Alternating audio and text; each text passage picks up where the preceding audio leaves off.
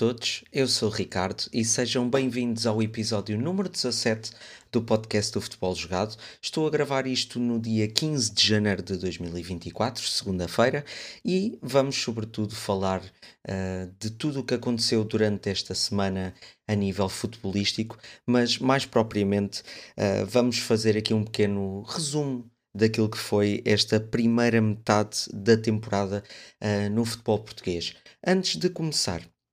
queria pedir, como peço sempre, para vocês darem o apoio que, que for possível uh, darem. Uh, ao nível de, de, de, seguirem o projeto do futebol jogado nas redes sociais. Estamos no Instagram, no Threads, no TikTok e no Twitter e uh, temos muitos conteúdos uh, espalhados por essas plataformas e para além disso temos também conteúdo no Substack onde, onde está a nossa newsletter, é uma pequena plataforma à parte onde estão todos os conteúdos escritos do projeto e onde vocês podem sempre espreitar coisas novas. Todas as semanas é um espaço que está a ser renovado com conteúdos novos, com crónicas uh, de, de, diferentes uh, coisas relacionadas com o futebol, portanto é sempre muito conteúdo a ser renovado e que vocês podem subscrever deixando o vosso e-mail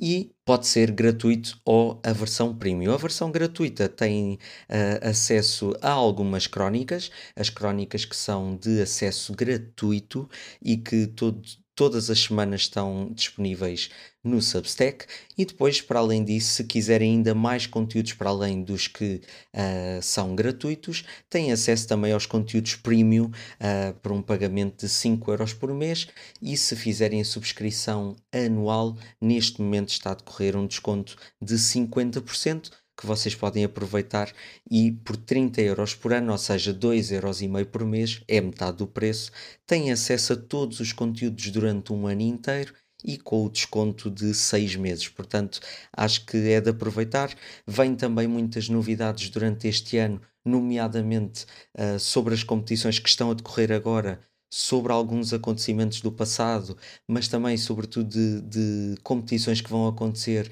este verão, nomeadamente, como é o caso do europeu, vai haver muito conteúdo relacionado com o Campeonato da Europa de 2024. Portanto, há aqui um,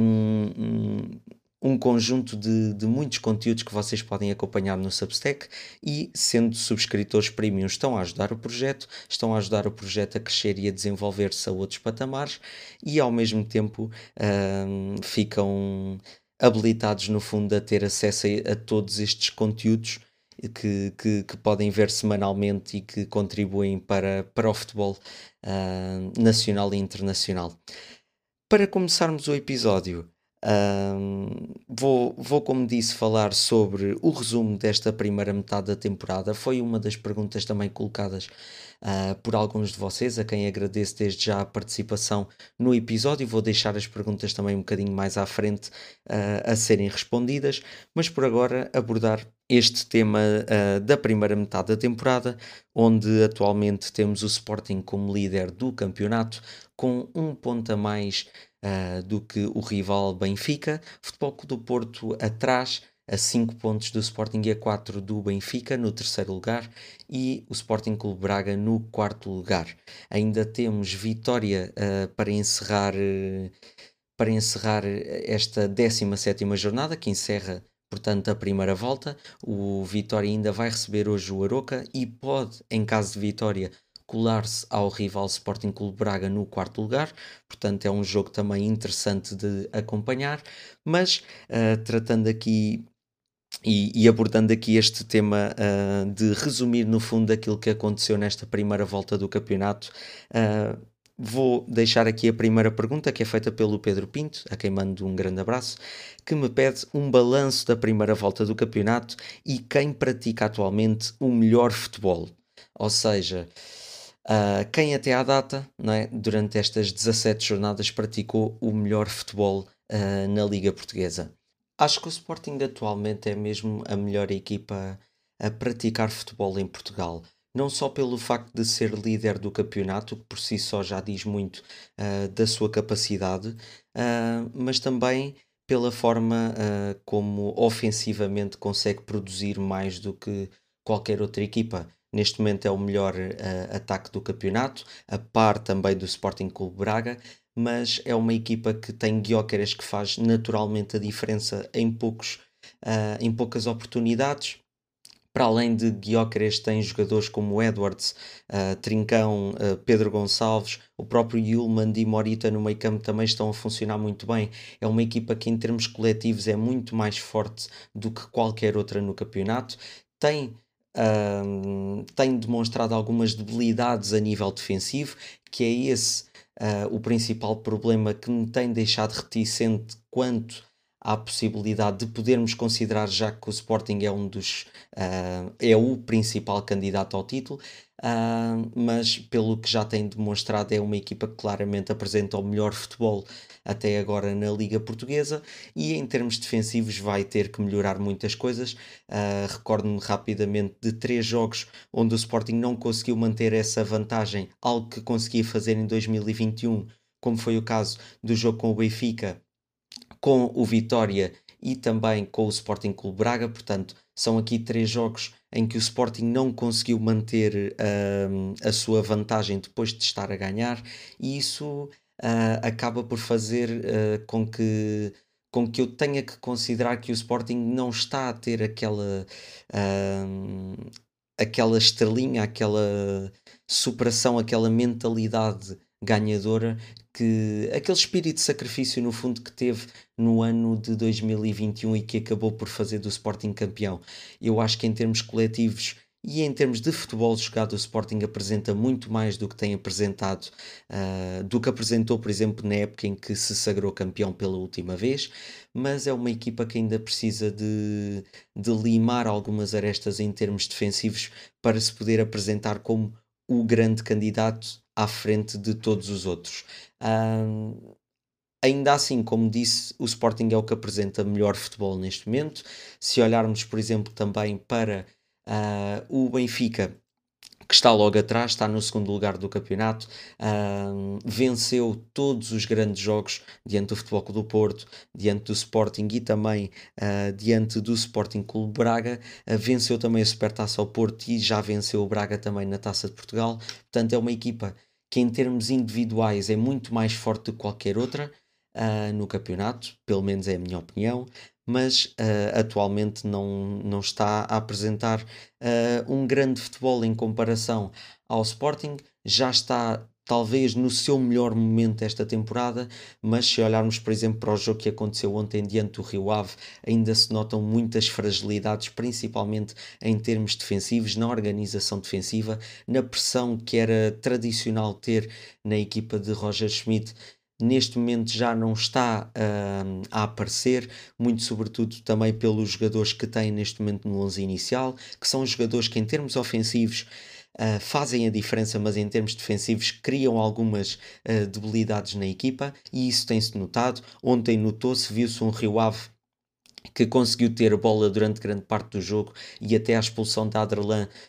teve mesmo a uh, grande parte do jogo por cima em relação ao Benfica, apresentou muitas fragilidades o Benfica em termos defensivos, valeu Turbino, valeu também alguma sorte uh, no que aos postes diz respeito, mas depois consegue nos momentos cruciais resolver com jogadores que fazem realmente a diferença. E a chegada agora de Marcos Leonardo e é uma das questões uh, que também é colocada por alguns de vocês uh,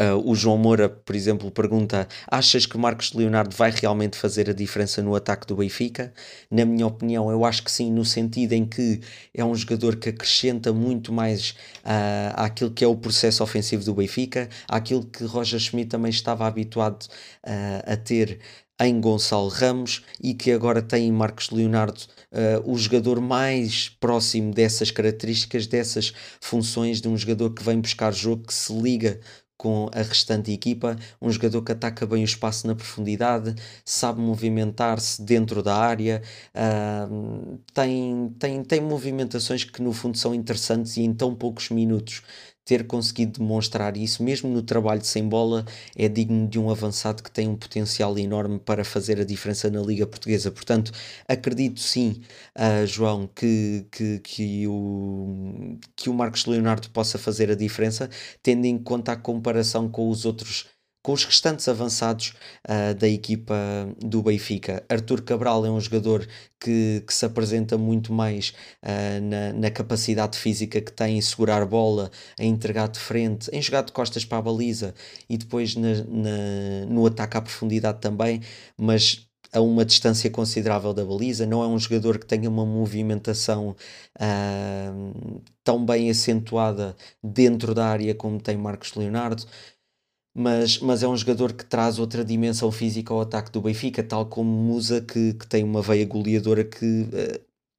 neste momento Artur Cabral ainda não conseguiu apresentar. Portanto, Musa, mesmo com poucos jogos em relação aos restantes, também já conseguiu mostrar algo uh, em relação a isso. Uh, outra das perguntas é feita pelo Gonçalo Mendes, também é quem manda um grande abraço, uh, que me pergunta Marcos Leonardo ou Arthur Cabral. E é precisamente esse o grande dilema que Roger Schmidt terá nas próximas semanas, mas se tiver que responder já,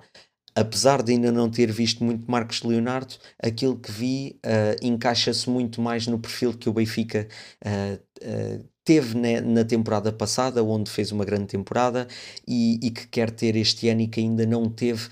porque não tem avançados com estas características. Acho que Marcos Leonardo vai ser o jogador que vai começar a ser titular, vai, ser, uh, vai, vai começar a vingar, se também a sua relação com golos uh, continuar a ser aquela que foi neste jogo diante do Rio Ave, uh, porque os golos realmente fazem a diferença e se, se uma equipa, independentemente das características do seu avançado, tem um ponta de lança que consegue fazer golos, isso faz naturalmente a diferença. É só olharmos para aquilo que, que o Sporting tem feito esta temporada, é uma equipa que produz muito, mas já produzia também na temporada passada e este ano ano é uma equipa que com Guiocares em poucas oportunidades consegue fazer a diferença, mesmo com Paulinho, que na função de suplente uh,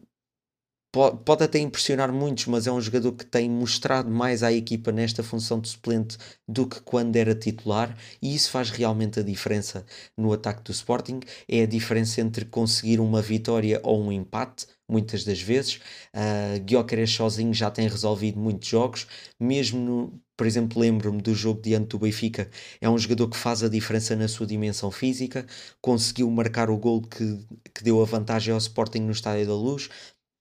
depois a questão de estar a jogar com menos um acabou por prejudicar a equipa e nos instantes finais o Benfica conseguiu dar a volta, mesmo num jogo menos conseguido. Portanto, aquela tal estrelinha que o Sporting teve, o Sporting de Ruben Amorim teve em 2021, não acredito que esteja a ter agora, pelo menos ainda não tem demonstrado. E acho que essa estrelinha passou no fundo para o Benfica, que o Benfica tem, mesmo em jogos em que não consegue apresentar uma grande qualidade futebolística, tem aquela mentalidade ganhadora de cair em cima do adversário e de ir até ao último minuto à procura da vitória. Foi isso que valeu a vitória, por exemplo, no derby, foi isso que valeu também a vitória ontem diante do Rio Ave, num jogo em que não apresentou uh, muito futebol, mas conseguiu fazer o que era suposto que era ganhar. Portanto, acho que essa estrelinha da sorte passou um bocadinho para o Benfica e o Sporting, por outro lado, consegue apresentar-se a um grande nível, mas uh, também já, já apresentou algumas fragilidades a nível defensivo que é, que é importante ter em conta e que tem feito com que o Sporting não se tenha firmado em relação aos restantes como o grande candidato ao título. Por isso é que a distância é de apenas um ponto uh, para o Benfica. O Benfica, em termos individuais, está muito é, é, o plantel mais forte do campeonato, na minha opinião. Em termos coletivos, em termos de futebol jogado, o Sporting apresenta o melhor futebol neste momento na temporada. Depois, faltando falar ainda de, de Futebol do Porto o Futebol Clube do Porto está a apresentar agora talvez o seu melhor momento esta temporada, mesmo houve alturas em que já teve mais vitórias consecutivas e que não apresentou uma qualidade futebolística tão grande como vi nestes últimos dois jogos, no jogo que carimbou a passagem aos quartos de final da Taça Portugal, quando venceu o Estoril por uh, eh, 4-0, uh, num jogo em que mudou o sistema, em que Sérgio Conceição deixou-se de casmurrices mudou a estratégia, mudou o sistema e também mudou os jogadores e essa, e essa, essa parte de Sérgio Conceição ter sido capaz de ceder as suas ideias para, para ter uma estratégia muito melhor acabou por ajudar o Futebol Clube do Porto a, a apresentar um futebol muito positivo apresentou, como disse, na Amoreira diante do Estoril e apresentou ontem no Clássico diante do Sporting Clube Braga, onde o Futebol Clube do Porto conseguiu muito bem anular uh,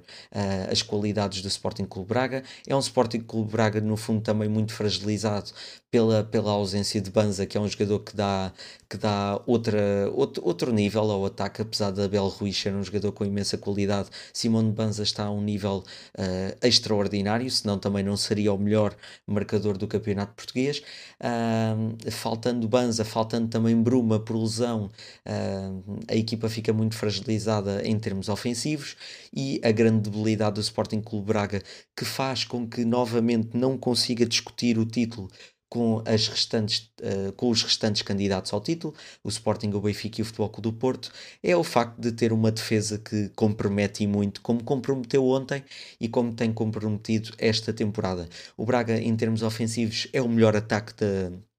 da, da, Liga, juntamente com o Sporting, portanto, isso diz muito da dimensão ofensiva que a equipa tem do meio campo para a frente, sobretudo, não é? Da qualidade que, que, que, o Braga tem, mas em termos defensivos tem apresentado muitas debilidades e isso é que tem feito com que o Braga não tenha sido tão regular e contra as equipas grandes não tem conseguido resultados positivos. Conseguiu, é verdade, o empate diante do Sporting, que acabou por ser um resultado positivo, tendo em conta aquilo que, que o Sporting apresentou principalmente na primeira parte. O Braga depois conseguiu crescer uh, e chegar ao empate. Diante do Benfica acabou por perder. Uh, e diante do Futebol Clube do Porto ontem também perdeu por apresentar algumas fragilidades em termos defensivos que, que se pagaram caro diante de uma equipa que está muito melhor. O Futebol Clube do Porto neste momento mudou, mudou o sistema, uh, um sistema que estava, que estava num 4-4-2, que era quase um 4-2-2-2, uh, ah, com, com alas muito, muito por dentro, a não darem a largura que seria necessária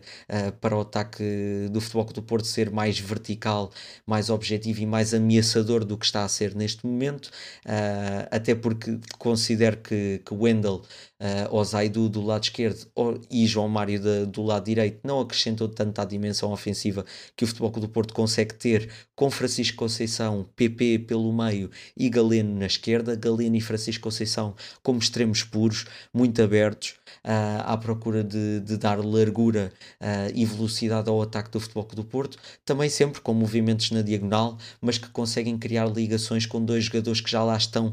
ao centro, no espaço interior, Evanilson mais à frente dos restantes, Evanilson que apresenta-se sempre muito melhor quando tem ele a maior re responsabilidade no ataque uh, do, do Futebol do Porto, quando está sozinho na área é um jogador muito mais perigoso do que na companhia de Taremi ou de qualquer ponta de lança e uh, liga-se muito bem com o PP que nas suas costas tem, fazer, tem feito um, um, um trabalho excepcional. É um 4-2-3-1 no fundo que tem mudado agora, que se transforma em grande parte do jogo num 4-3-3, que é um 4-3-3 onde o duplo pivô, que supostamente é Alan Varela e Nico Gonzalez, permite ao espanhol Nico Gonzalez subir um bocadinho mais e colocar colocar-se quase num 4-3-3 com Alan Varela mais recuado e Nico Gonzalez quase uh, paralelo a, a PP uh, a ajudar no, no último terço uh, do ataque do Futebol Clube do Porto. É um jogador com um grande critério no passe, que, que, tem uma grande variabilidade no passe, no passe longo, passe curto, tem muita qualidade a sair com bola, tem uma grande visão de jogo que permite ao Futebol Clube do Porto ser mais forte em termos ofensivos. Portanto, é um jogador que, que traz muito à equipa e que no fundo acaba por também em termos defensivos, pela sua dimensão física uh, e até pelo que melhorou nestes últimos meses com Sérgio Conceição. É um jogador que consegue dar muito mais robustez uh, ao meio campo do Futebol Clube do Porto, juntamente com Varela. É um jogador que dá um grande equilíbrio defensivo à equipa do Futebol Clube do Porto, que tem também acumulado muitas fragilidades no setor defensivo e que assim acaba por ajudar muito. Mas tem valido também Diogo Costa, que na baliza tem safado aquilo que a defesa uh, à sua frente, a linha defensiva tem, tem criado de problemas. Diogo Costa ontem voltou a ser muito importante na vitória do Futebol do Porto. Uh, o Braga não esteve propriamente espetacular na segunda parte, já esteve um bocadinho mais uh, por cima, mas em alguns momentos do jogo, mas quando teve a oportunidade, Diogo Costa esteve lá sempre para resolver o assunto e é disto que se precisa de um guarda-redes que faça faça a diferença. E em termos ofensivos, o Futebol Clube do Porto começa agora sim a apresentar um futebol muito mais dinâmico e muito mais uh, ameaçador e, no fundo, muito mais eficaz do que tem sido durante a temporada. Se tivermos em conta que uh, ainda há uma semana, não sei como estão agora as contas, mas ainda há uma semana o Futebol Clube do Porto estava com o sétimo uh, melhor ataque do campeonato, ou seja, uma equipa que está a lutar pelo título e que tem equipas abaixo na tabela classificativa com muitos mais golos do que tem o Futebol Clube do Porto. E isso, de certa forma, acaba por identificar um problema uh, no que toca ao capítulo da finalização e que parece estar agora muito melhor trabalhado com, com estas dinâmicas que Sérgio Conceição acabou por aplicar nesta última semana. E parece-me um Futebol Clube do Porto muito mais preparado para esta segunda volta, para atacar esta segunda volta do campeonato com outros olhos e quem sabe se chegando às verdadeiras decisões, que é diante do Benfica e diante do Sporting, e também diante do Sporting Clube Braga no final do campeonato, se continuar a manter a distância até ao jogo do Benfica, que é o próximo clássico, de deste, esta distância de 4 pontos uh, para o Benfica e 5 para o Sporting, eu acredito que, que o Futebol do Porto ainda possa ter uma palavra a dizer nas contas do título. E se até lá a distância ainda for menor, ainda mais tem a dizer, porque o campeonato continua em aberto, não são 4 ou 5 pontos que decidem o título quando ainda faltam 17 jornadas para terminar o campeonato. Portanto, há aqui muita coisa em jogo em relação aos três grandes, que me parecem ser os únicos capazes de, neste momento, discutir o título, a menos que algo paranormal acabe por acontecer nesta segunda volta do campeonato e os três acabem por perder muitos pontos e o Braga e o Vitória consigam ganhar mais do que, do que Porto, Benfica e Sporting, mas em condições normais uh, a luta pelo título ainda é feita a 3, mas já não é feita a 4, porque parece-me que o Braga neste momento não consegue, uh, com, com a linha defensiva que apresenta em todos os jogos, não parece ser capaz de lutar com os mesmos argumentos que tem tido Benfica, Porto e Sporting. Portanto, também falando aqui rapidamente do Vitória, uh, já que também abordei o Sporting Clube Braga, o Vitória que vai terminar a primeira volta hoje diante do Aroca, como disse, uh, perspectiva-se também obviamente um bom jogo, porque o Aroca também tem estado num bom momento, à exceção destas, deste, desta derrota diante do Benfica. Um, a equipa de Daniel Souza até tem apresentado um futebol bastante positivo e é um futebol que certamente trará alguns problemas à equipa do Vitória, mas o Vitória em casa tem-se apresentado muito forte. Aliás, venceu uh, o líder Sporting, portanto, isso diz muito também da capacidade que tem tido o Vitória com Álvaro Pacheco no comando técnico. É uma equipa com imensa qualidade que também foi empatar a Braga num jogo muito sofrido, portanto, é uma equipa com uma grande capacidade de resiliência, de superação e é uma equipa capaz de, em caso de vitória hoje, saltar para o quarto lugar, juntamente com, com o Sporting Clube Braga e atacar ali a luta pelo quarto lugar com o seu rival do Minho. Portanto, é um perspectiva-se também um, um, um, Vitória muito interessante nesta segunda volta do campeonato, se mantiver estes jogadores que têm estado, se ninguém sair neste mercado e se, de certa forma, ainda se conseguir reforçar, uh, seria melhor uh, para a equipa de Álvaro Pacheco, mas parece uma equipa muito interessante e é um Vitória muito superior àquele que tem sido nos últimos anos. Não que nos últimos anos tivesse pouca qualidade individual comparada com este ano, mas é uma equipa que neste momento tem um treinador que consegue motivar os jogadores, uh, consegue criar um elo de ligação com os seus jogadores que tem, que tem feito com que a equipa se sinta muito mais ligada aos adeptos e os adeptos têm sido, no fundo, o combustível que são sempre na equipa do Vitória quando os resultados são muito positivos. Portanto, o Vitória também tem aqui uma palavra a dizer quanto aos quatro primeiros lugares, mas diria que Vitória e Sporting Clube Braga dificilmente alcançarão uh, Futebol Clube do Porto, Benfica e Sporting na tabela classificativa. Depois, no fundo, um,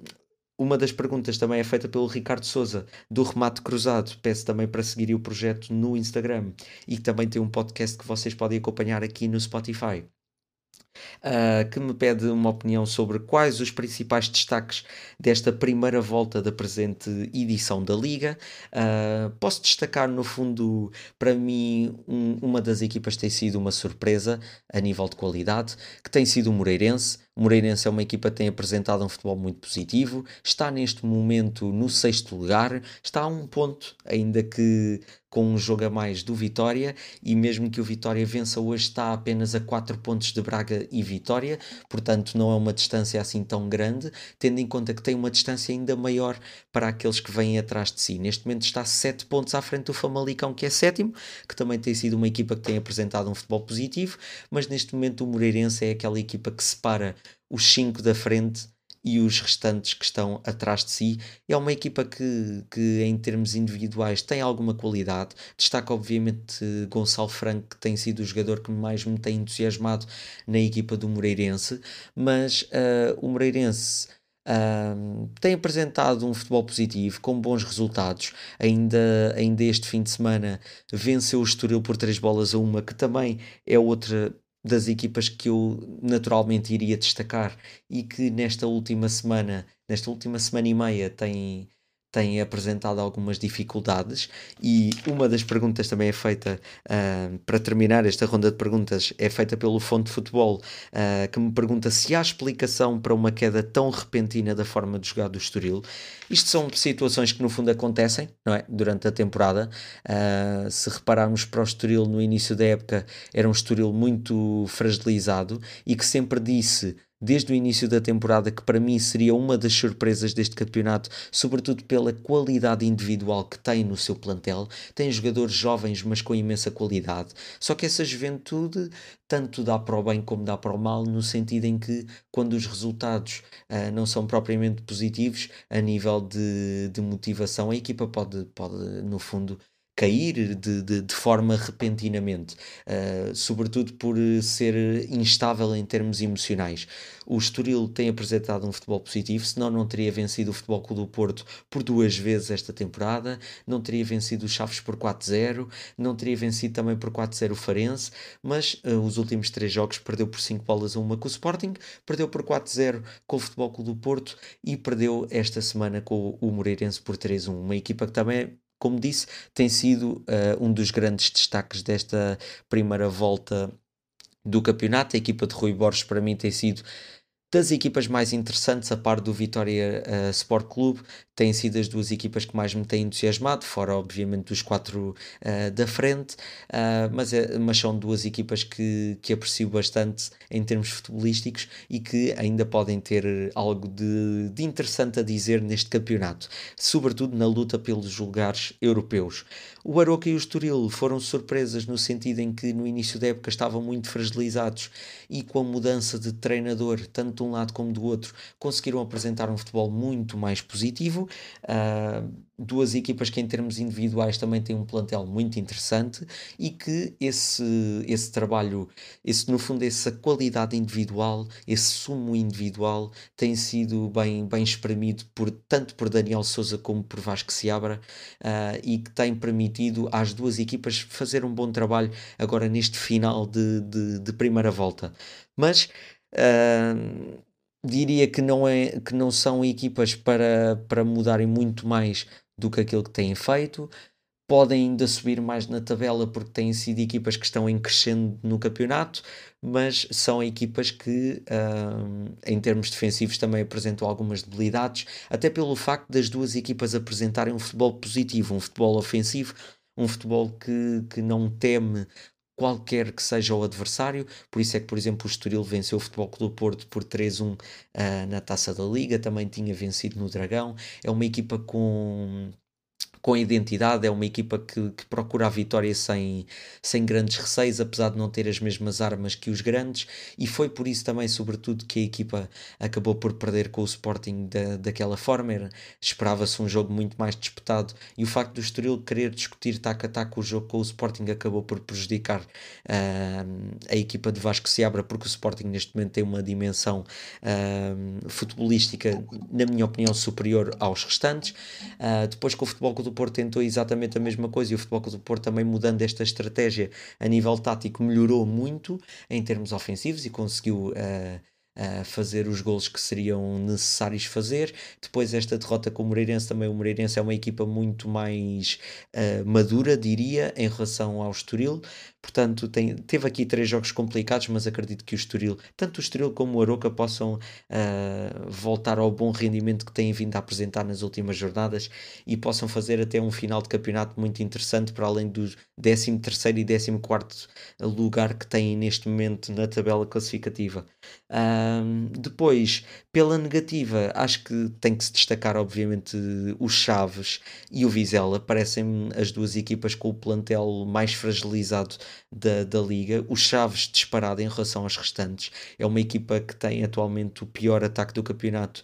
Uh, com uma distância muito grande em relação aos restantes, tem 44 golos feridos uh, em 17 jogos, uh, é uma média obviamente grave e tem apenas 11 pontos no campeonato, o que faz com que o Chaves seja o último classificado do campeonato. Vizela é penúltimo e são duas equipas que não têm apresentado um futebol uh, de, de bom nível e que neste momento são as principais candidatas à descida uh, no campeonato. O Rio Ave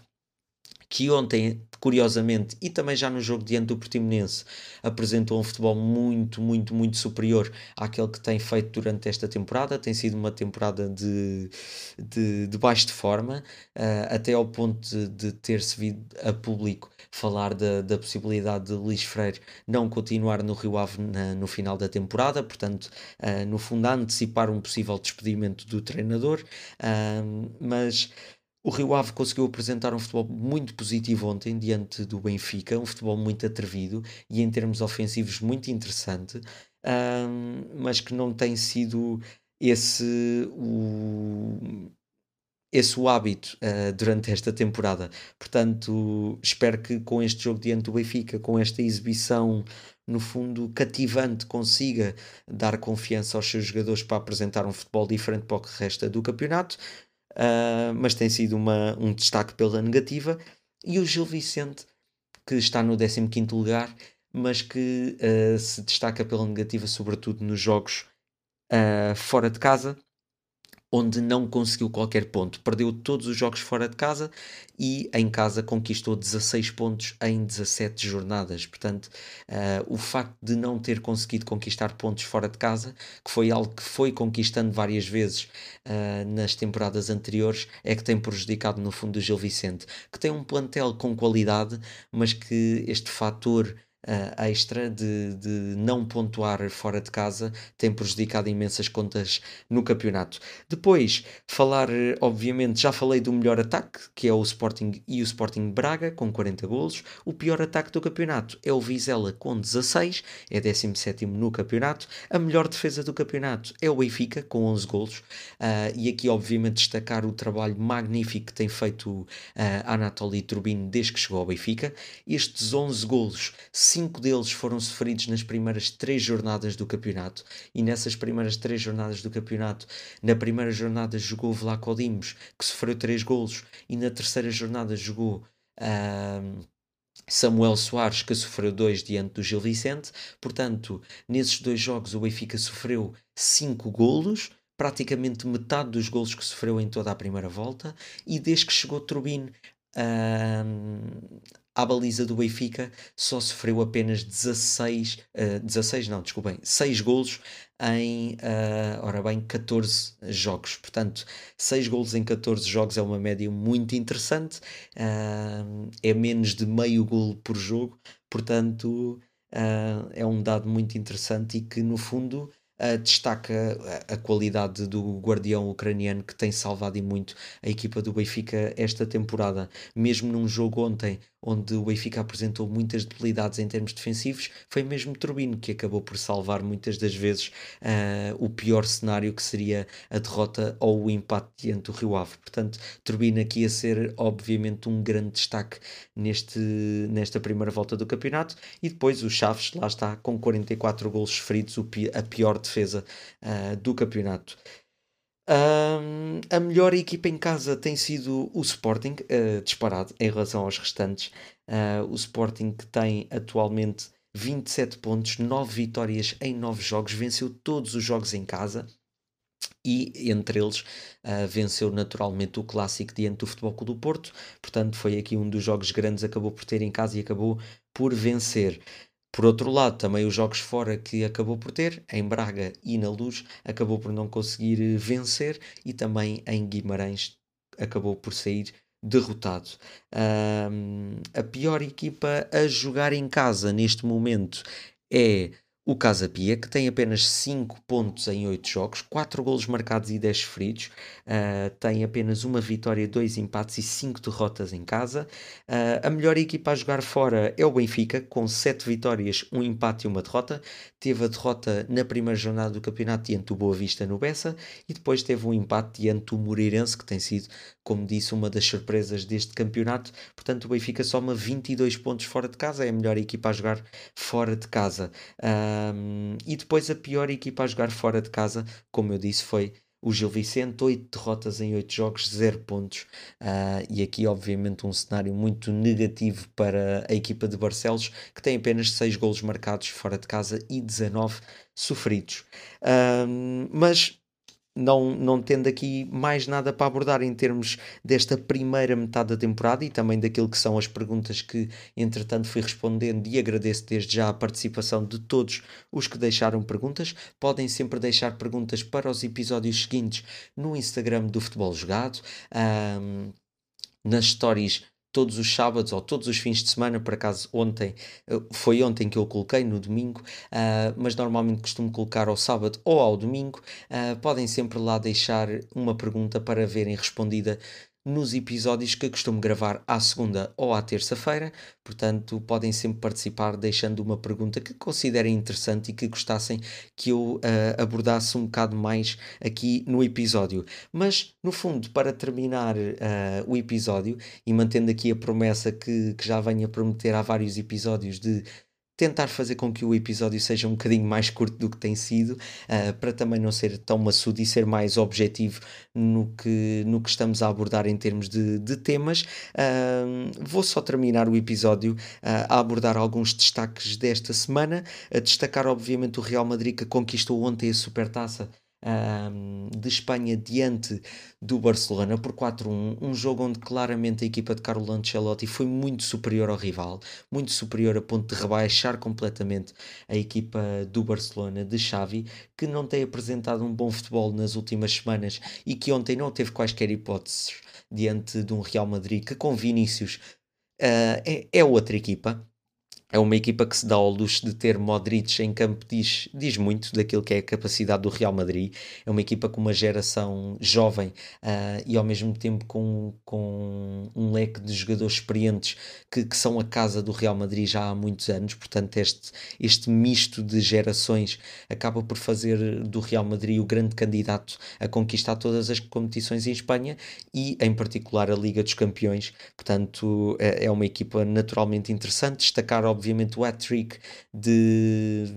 de Vinícius Júnior, que fez uma exibição espetacular um, com, com três golos, e o gol de, de Rodrigo, que fez o 4-1. Lewandowski ainda reduziu quando o Real Madrid vencia por 2-0. Uh, não consigo compreender como é que João Félix não é titular no Barcelona, num Barcelona tão fragilizado como o que se apresentou ontem diante do rival. Não consigo entender uh, como é que, apesar de João Félix não estar no, no auge auge uh, da sua carreira, é um jogador que, que, traz sempre algo mais em termos ofensivos à equipa do, do Barcelona, traz outro atrevimento que acaba por certa forma meter em sentido a defesa do Real Madrid e que não, e que não teve ontem uh, com Sérgio Roberto que, que é lateral direito, jogou extremo esquerdo. Uh, não, não consigo muito entender algumas das escolhas de Xavi, sinceramente. É normal que não tenha também um, um plantel tão profundo em termos de qualidade em relação ao Real Madrid, mas poderia ter feito muito mais do que fez ontem. Portanto, destacar obviamente a exibição espetacular que o Real Madrid fez ontem na Supertaça. Depois, falar obviamente uh, de Franz Beckenbauer, uh, o histórico uh, defesa alemão, uh, um dos maiores da história do futebol que, que faleceu esta semana aos 78 anos. Um, é um ícone do futebol mundial, acho que, acho que isso é no fundo indiscutível e que merece todas as homenagens e mais algumas. um, e que acabou por partir deixando um legado que é, que é, que é impressionante. Um, se, tendo em conta que é um jogador que, que vingou, uh, que teve o auge da sua carreira nos anos 70, que colocou uh, aquela grande geração dos anos 70 uh, da, da Alemanha no, no auge, que colocou o Bayern Munique no topo da Europa, uma equipa que era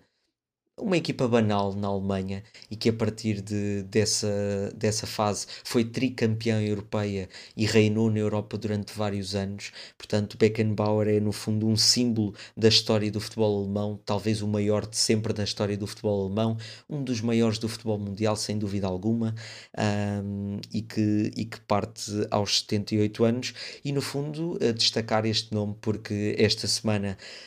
um, na crónica da, da caderneta de de craques, vou abordar hum,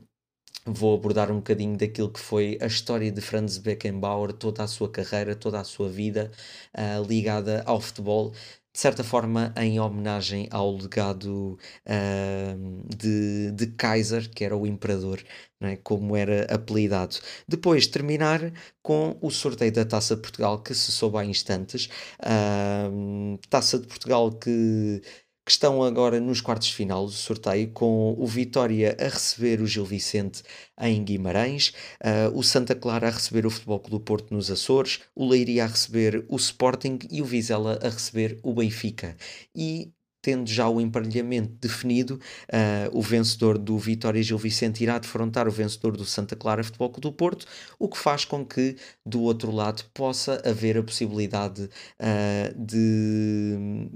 de haver um derby nas meias finais da Taça Portugal entre Sporting e Benfica, uh, meias finais que será a duas mãos, na discussão por um lugar no Jamor. Portanto, uh, também gostava de certa forma de saber a vossa opinião uh, sobre quem acham que irá estar na final da Taça Portugal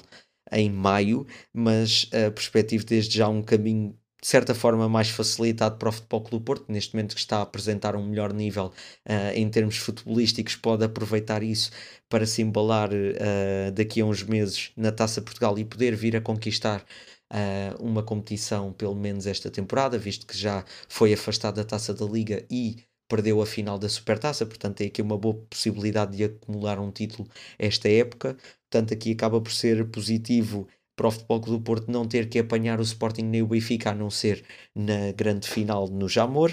Uh, mas é isto, uh, deixar no fundo o meu agradecimento a todos os que, os que ouvirem este episódio e, e a todos aqueles que participaram com perguntas uh, neste episódio e nos anteriores e naqueles que poderão vir. Portanto, deixarem deixarem questões que possam ser pertinentes para abordar aqui no episódio. Vou trazer sempre, como disse, neste novo formato, um tema para, uh, para abordar um bocadinho mais do que os restantes, mas podem sempre dar, uh, deixar outras questões que eu possa responder de forma breve uh, e objetiva durante o episódio. mas por hoje é tudo. Agradecer mais uma vez a participação de todos e o facto de, terem, de estarem a apoiar o projeto em todas as suas frentes, tanto nas redes sociais, eh, principalmente no Instagram, como também aqui no podcast e no Substack, onde peço novamente para subscreverem. Eh, tem lá muitos conteúdos interessantes, portanto é só também em futeboljogado.substack.com deixarem o vosso e-mail eh, e recebem todas as crónicas gratuitamente no vosso e-mail, caso queiram a subscrição premium tem acesso a ainda mais conteúdos um, e, e, no fundo estão a apoiar o projeto, que, que é isso que acaba por, por ser uh, importante. Mais uma vez, muito obrigado, desejo a todos uma ótima semana e até à próxima.